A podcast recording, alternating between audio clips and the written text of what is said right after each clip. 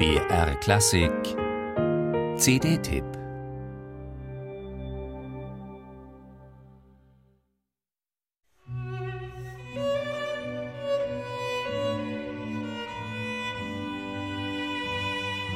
Ich muss auch sagen, dass für mich nie die Frage war, also auf Kinder verzichten zu wollen, um ein paar mehr Konzerte im Jahr zu spielen oder sowas. Das ist für mich eigentlich war immer die Familie das Allerwichtigste, auch als Kind. Vielleicht habe ich das auch mitgeerbt aus meinem Land. Lisa Batjaschwili ist Mutter von zwei Kindern und Ehefrau von Oboist François Leleu.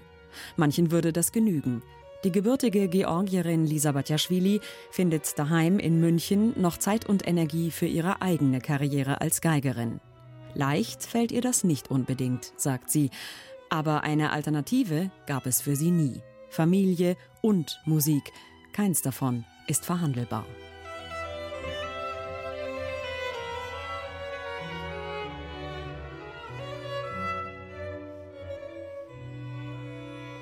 Lisa Batjaschwili hat, und das ist in diesem Fall keine 0815-Floskel, einen der schönsten Geigentöne, die man von Spitzenmusikern so hören kann.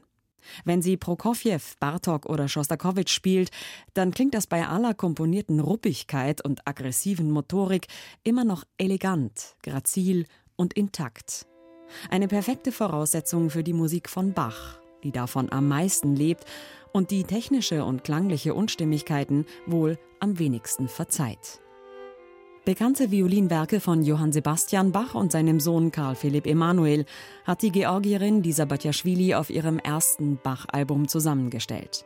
Begleitet wird sie dabei nicht nur von ihrem Mann, dem Oboisten François Leleu, sondern auch vom Kammerorchester des Symphonieorchesters des Bayerischen Rundfunks. Ich muss auch dazu sagen, dass ich einfach sehr viele Mitglieder dieses Orchesters privat kenne und das macht natürlich das Ganze nochmal besonders schön, einfach mit Freundinnen und Kollegen zusammen diese Musik zu machen und die sind einfach großartig.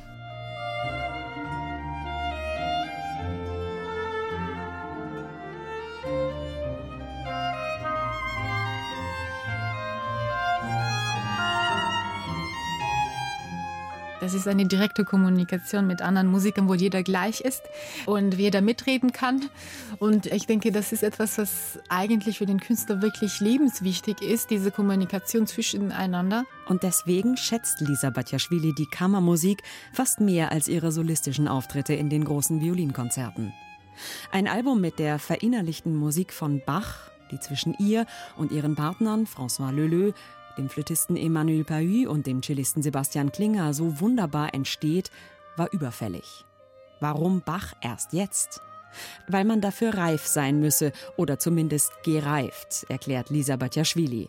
Und dass sie sich erst ihren eigenen Weg suchen musste zwischen russischer Schule und historischer Aufführungspraxis. Sie hat sich umgehört und probiert. Sie hat gelebt und musiziert und darüber hat sie ihn gefunden, ihren Weg zu Bachs Musik, mit moderner Geige und trotzdem ganz schlank, ganz klar, ganz unmittelbar. Diese Frau hat keine Zeit für unsinnige Extravaganzen, da ist die Familie vor und ihre stilsichere Eleganz.